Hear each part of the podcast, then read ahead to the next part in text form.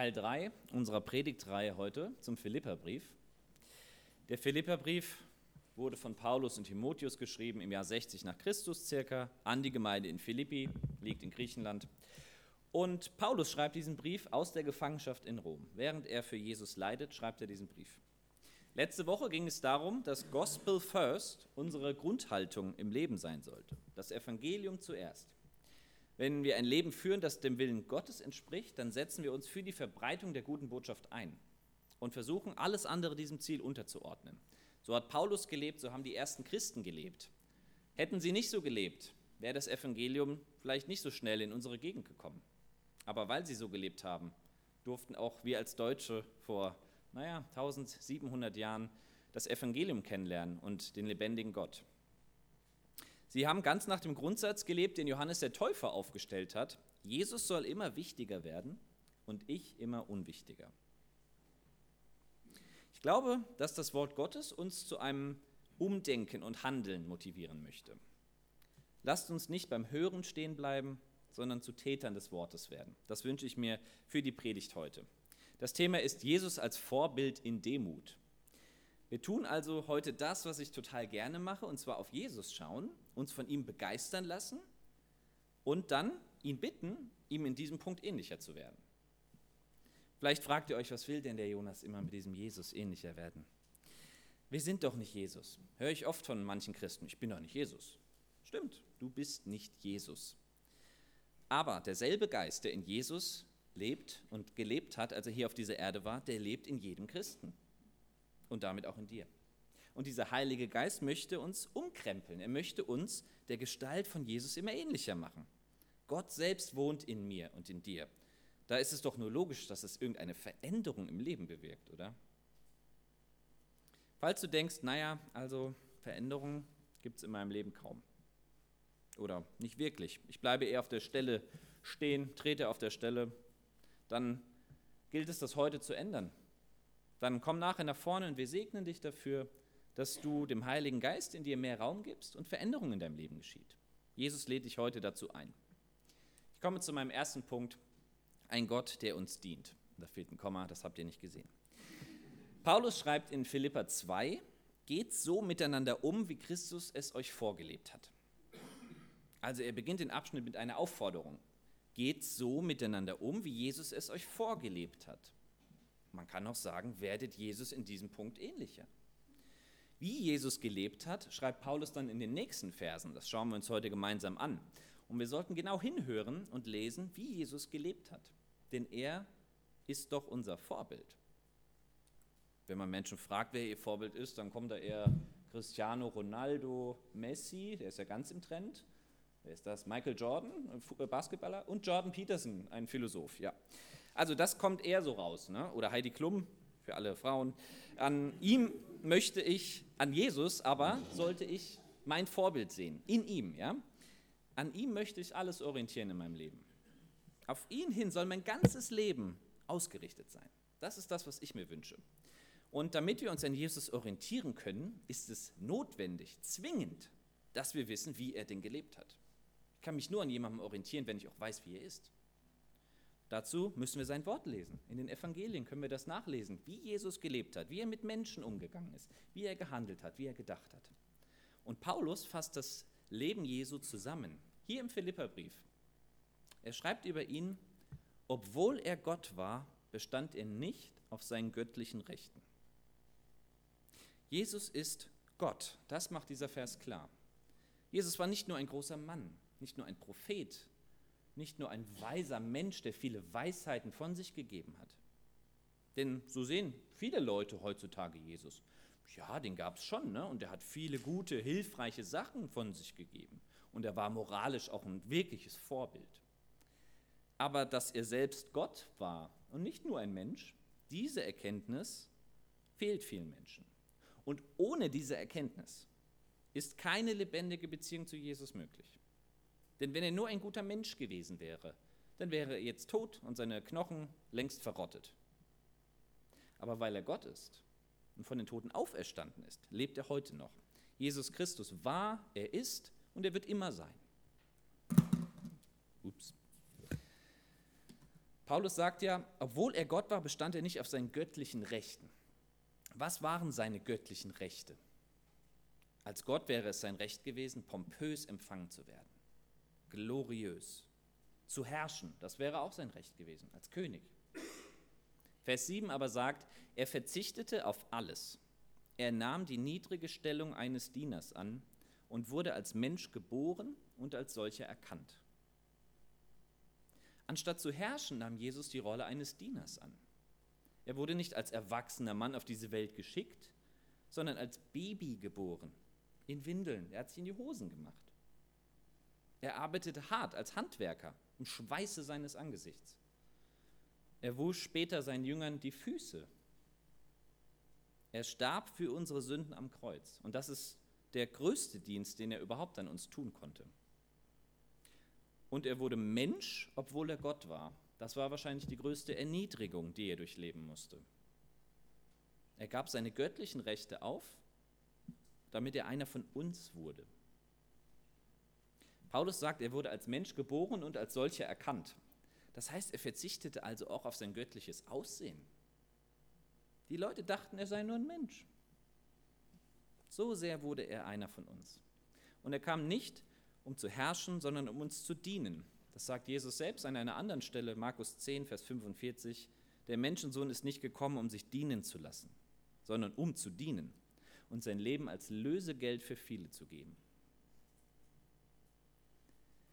Jesus ist unser Vorbild in Demut. Er war der demütigste Mensch, der jemals auf der Erde lebte. Und das lag daran, dass er voll mit Heiligem Geist war. Der Heilige Geist sprudelte nur so aus ihm heraus. Und deshalb lebte er in vollkommener Demut. Der Ausdruck Demut kommt von einem althochen, althochdeutschen Wort, das ich kaum auszusprechen vermag. Diomuoti. Ja. Und die Bestandteile dieses Wortes sind Dienen und Mut.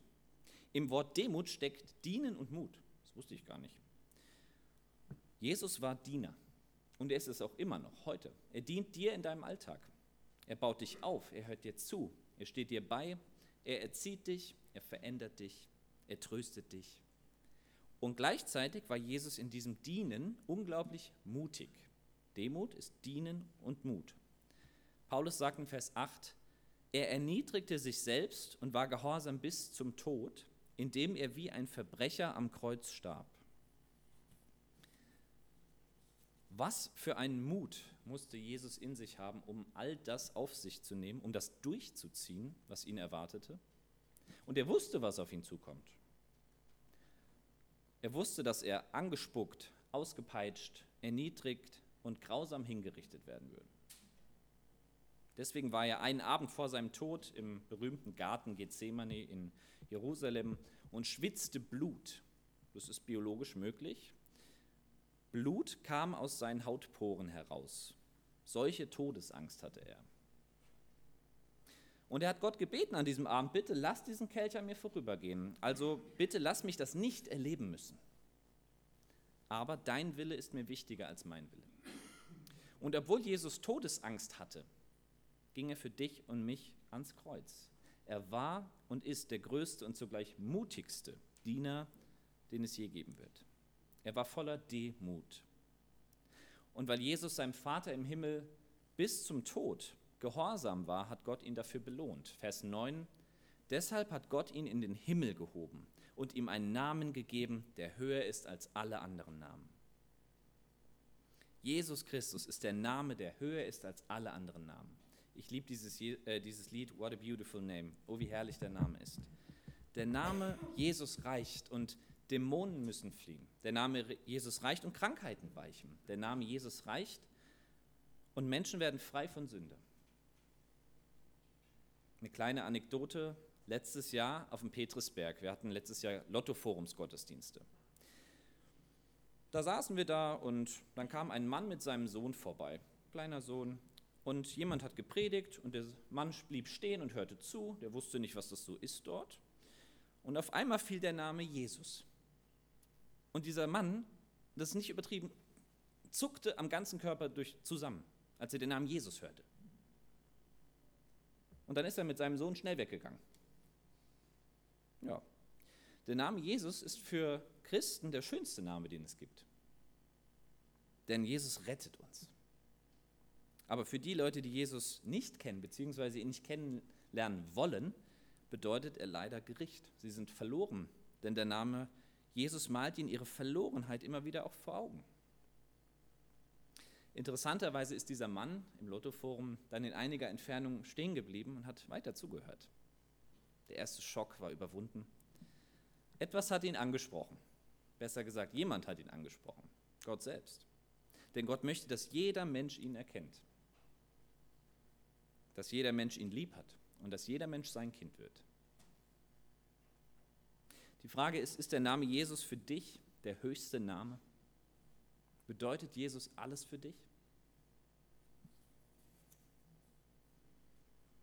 Das ist wichtig, denn Vers 10 sagt, vor diesem Namen sollen sich die Knie aller beugen, die im Himmel und auf der Erde und unter der Erde sind. Und zur Ehre Gottes, des Vaters, werden alle bekennen, dass Jesus Christus Herr ist. Es ist wichtig, dass uns Jesus alles bedeutet, denn vor ihm werden sich eines Tages alle Knie beugen.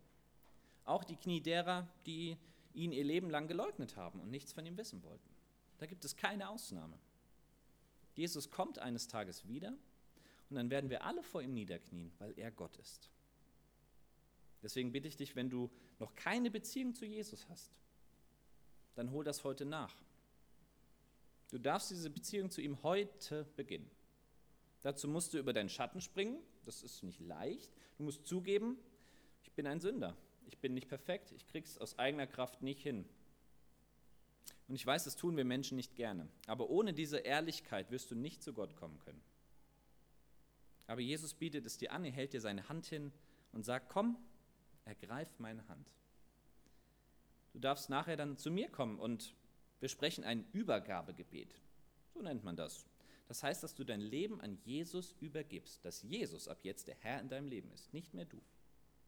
Dieses Gebet steht auf dieser Entscheidungskarte. Da steht drauf, Jesus, ich danke dir, dass du mich liebst.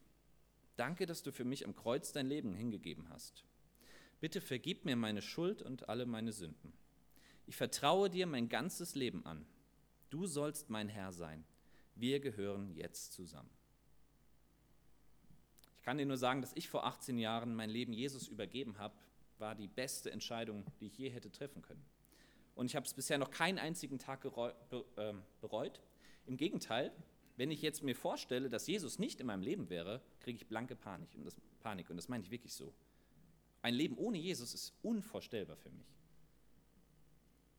Der Gott, der dir jeden Tag dient, der alles für dich gegeben hat, der lädt dich heute ein, ihm dein Leben zu geben. Komm nachher zu mir und wir machen das gemeinsam. Beug auch dein Knie vor Jesus. Aber auch wenn du schon lange Christ bist, dann dürfen und sollten wir uns immer wieder fragen, sind wir bereit, unsere Knie vor ihm zu beugen, auch jetzt schon? Nicht erst, wenn er wiederkommt. Wenn er wiederkommt, werden sich sowieso alle Knie vor ihm beugen. Ein Leben in Demut zu führen, aber bedeutet, dass wir gerne und freiwillig unser Leben lang vor Gott knien. Deshalb komme ich zu meinem zweiten Punkt.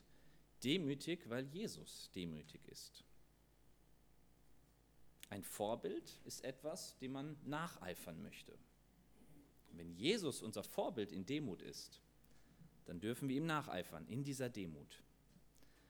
Und Paulus sagt es selbst in Vers 12, deshalb gehorcht Gott voller Achtung und Ehrfurcht. Deshalb, weil Jesus so gelebt hat, weil er so demütig war, weil er alles für uns gegeben hat. Deshalb gehorcht Gott voller Achtung und Ehrfurcht. Seine Knie vor Jesus zu beugen, demütig zu sein, bedeutet also vor Gott Achtung und Ehrfurcht zu haben. Und jetzt ist Ehrfurcht so ein christliches Wort, das wir Christen gern und oft benutzen, aber verstehen wir wirklich, was das bedeutet?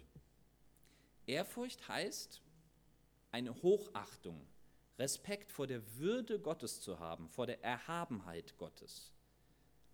Wenn wir ehrfürchtig vor Gott sind, heißt das, dass wir ihn als das Höchste ansehen, was es gibt. Er ist erhaben. Das heißt, er steht über allen Dingen und damit auch über mir.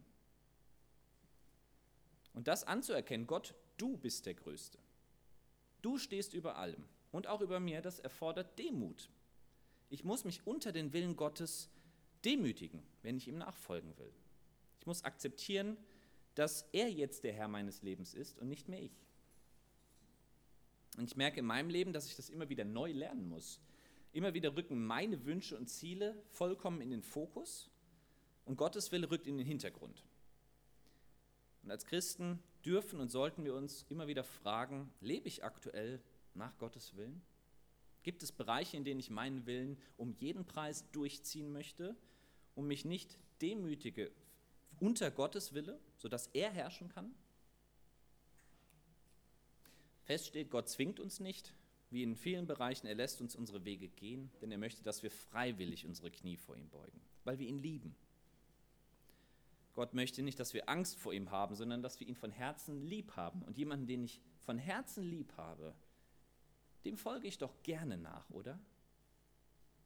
Es war mir damals auch nicht zu schade, vor meiner Frau zu knien beim Antrag, weil ich sie von Herzen liebe. Wieso? Also dann sollte dasselbe auch für Jesus gelten, oder? Wenn wir ihn von Herzen lieb haben, beugen wir unsere Knie gern vor ihm. Was können wir tun, um dem Vorbild von Jesus zu folgen. Das ist eine ganz schöne Messlatte, ich weiß. Jesus war ein Diener, ein demütiger Diener und der war bereit, alles für uns zu opfern. Wie kommen wir dahin, dass wir ihm ähnlicher werden in diesem Punkt? Das Coole ist, Paulus beantwortet diese Frage selbst in Vers 13. Denn Gott bewirkt in euch den Wunsch, ihm zu gehorchen. Und er gibt euch die Kraft zu tun, was ihm Freude macht. Gott selbst bewirkt in uns den Wunsch, ihm zu gehorchen. Gott schenkt uns also diese Demut, wenn wir ihn darum bitten. Jesus verändert unser Herz, wenn wir ihn darum bitten. Das darf ich aktuell auch wieder ganz stark erleben. Ich, mein Gebetsziel für dieses Jahr 2023 war es im persönlichen Bereich, dass ich weniger launisch bin zu Hause, dass meine Laune beständiger ist. Und seitdem ich das bete, seit dem 1. Januar, ist einiges passiert. Meine Laune ist wirklich deutlich weniger unbeständig und sie ist beständiger. Fragt meine Frau, sie kann es euch bestätigen. Also Gott verändert unsere Herzen. Na, genau, du musst jetzt nicht nicken. Wenn wir Gott darum bitten, uns zu verändern, wird er es tun. Und wenn wir ihn um Demut bitten und um den Wunsch, ihm mehr zu gehorchen, dann wird er es tun. Denn es ist sein Wille für dein und mein Leben, dass wir ihm immer mehr gehorchen. Und es ist auch etwas, was man vielleicht nicht gerne hört, dieses Gehorchen. Wir reden Jesus oft als Herr Jesus an. Lieber Herr Jesus. Aber jemand, den ich als Herr anspreche, dem gehorche ich doch auch, oder? Was ist das sonst für ein Herr? Deswegen ist die Frage, ist die Anrede Herr Jesus für dich nur noch eine Floskel geworden? Oder lebst du das auch, was du zu Gott sagst? Ich merke das bei mir, dass es oft so eine Floskel wird. Und ich möchte das immer wieder bewusst sagen. Du bist mein Herr, Jesus. Gott selbst bewirkt in uns die Demut, dass wir ihm gehorchen. Denn dazu brauchen wir Demut. Ich kann nur jemandem gehorchen, wenn ich demütig bin. Das Gegenteil von Demut ist Hochmut. Wenn ich hochmütig bin, dann werde ich ihm nicht gehorchen, weil ich meinen eigenen Kopf durchsetzen will. Ganz einfach. Demut aber kommt durch den Heiligen Geist. Gott hat diese Eigenschaft von sich, die er uns vorgelebt hat, in uns hineingelegt. Und Gott gibt nicht nur die Demut, ihm zu gehorchen, sondern Paulus sagt, er gibt auch die Kraft, Dinge zu tun, die ihm Freude bereiten. Wir dürfen durch das, was wir tun, Gott Freude bereiten. Alles, was wir also brauchen, um ein demütiges Leben zu führen, ein Leben, in dem wir Gott gehorchen und seinen Willen tun, das sind Geschenke Gottes an uns. Es gibt er uns selbst. Wie cool ist das denn? Also Gott gibt uns nicht nur eine Herausforderung, ein Ziel, einen Auftrag. Nein, er gibt uns gleichzeitig auch immer alles Nötige, was wir dafür brauchen.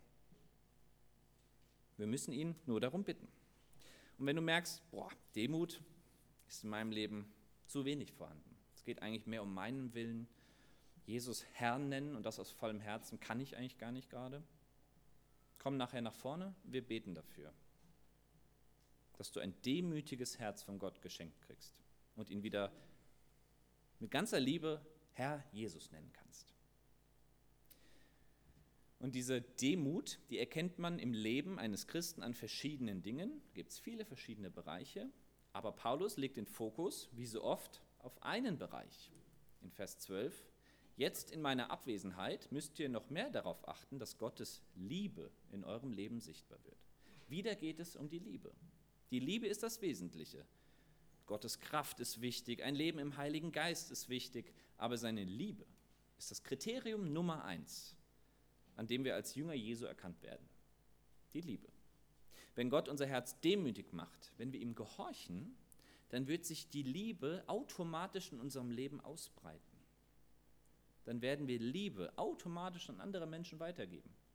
Denn das ist Gottes Wille. Und wenn wir unsere Knie vor ihm beugen und bereit sind, seinen Willen zu tun, werden wir zu Menschen der Liebe, Menschen der Demut. Und es ist wichtig, dass wir als Nachfolger Jesu auch versuchen, so zu leben, wie Jesus es getan hat. Das sagt Paulus in Vers 14. Als Kinder Gottes sollt ihr ein reines, vorbildliches Leben führen, in einer dunklen Welt voller verdorbener und verirrter Menschen, unter denen euer Leben wie ein helles Licht leuchtet. Ein reines und vorbildliches Leben, das ist auch so ein mega Anspruch wieder. Es bedeutet nicht, keine Fehler zu machen, denn das ist nicht möglich egal wie sehr wir uns anstrengen. Ein reines und vorbildliches Leben bedeutet, dass wir uns noch immer mehr ausstrecken. Mehr Liebe, mehr von dir, Jesus, mehr von dir, Heiliger Geist, mehr Beziehung zu Gott.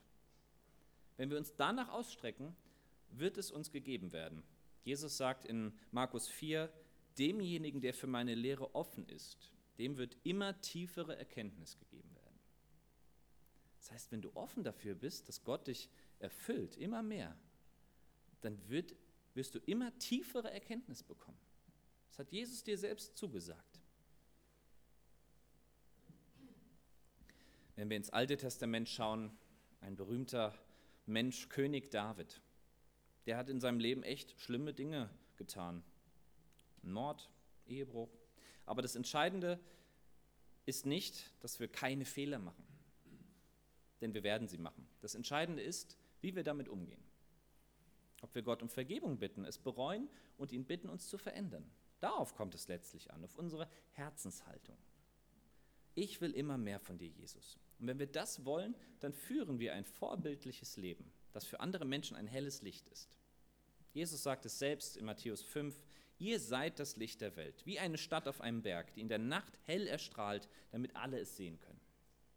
Wir sind dieses Licht. Jesus sagt nicht, ihr sollt ein Licht sein. Nein, wir sind es, weil Jesus in uns lebt. Und er ist das vollkommene, das perfekte, das wunderbarste Licht, das es gibt. Als Christen brauchen wir also keinen Regelkatalog aufstellen. Das dürfen wir tun, das dürfen wir nicht tun. Wir brauchen uns nur nach Jesus ausstrecken. Wir brauchen Gott nur darum zu bitten, dass er uns so verändert, damit wir nach seinem Willen leben und ihm gehorchen lernen. Und dann führen wir ein Leben, das ihm gefällt. Ein Leben, das uns selbst auch gut tut. Gott möchte uns nämlich vor uns selbst beschützen. Wir haben als Menschen eine selbstzerstörerische Art in uns, die Sünde. Und diese Sünde zerstört uns, zerstört Beziehungen, zerstört Vertrauen. Und Gott möchte uns vor der Sünde beschützen. Wenn wir nah bei ihm sind, dürfen wir im Leben lernen, Sünde abzulegen, auf ihn zu werfen, denn er hat sie am Kreuz bereits getragen. Jesus ist für all das, was wir im Leben verbockt haben, am Kreuz gestorben. Er hat alles auf sich genommen. Jeden Mord, jede Lüge, jeden Missbrauch, jeden Ehebruch, jeden Neid, jeden Geiz und jeden schlechten Gedanken, den wir in uns denken, hat er mit ins Grab genommen. Jesaja 53, Vers 4 sagt über Jesus: Dabei war es unsere Krankheit, die er auf sich nahm. Er erlitt die Schmerzen, die wir hätten ertragen müssen. Weil Jesus alles für uns ertragen hat, dürfen wir befreit aufspielen. Wir müssen keine Angst mehr vor einem Gericht Gottes haben, sondern dürfen mutig Gott dienen. Mutig und dienen. Wer aufgepasst hat, demütig. Ich lade dich ein, dir heute von Gott ein demütiges Herz schenken zu lassen. Dieses demütige Herz wird dazu führen, dass du immer mehr lernst, dem Willen Gottes zu gehorchen, weil er dein Herr sein möchte und nicht nur dein Retter und Notnagel. Und ich lade dich ein, Jesus heute neu oder zum allerersten Mal als dein Herrn anzunehmen. Wenn er dein Herr ist, bedeutet das, dass du gerne und freiwillig deine Knie vor ihm beugst und das tust, was er für dein Leben möchte. Denn das wird dich zu einem erfüllten Leben bringen. Geh diesen geistlichen Schritt, starte die Beziehung zu Jesus neu oder zum ersten Mal. Jesus hat uns vorgelebt, was ein Leben in Demut bedeutet. Er war und ist unser Diener, der mutig für uns ans Kreuz ging. Und deshalb ist er es wert, dass wir ihn nicht nur Herrn nennen, sondern ihm auch gehorchen. Amen.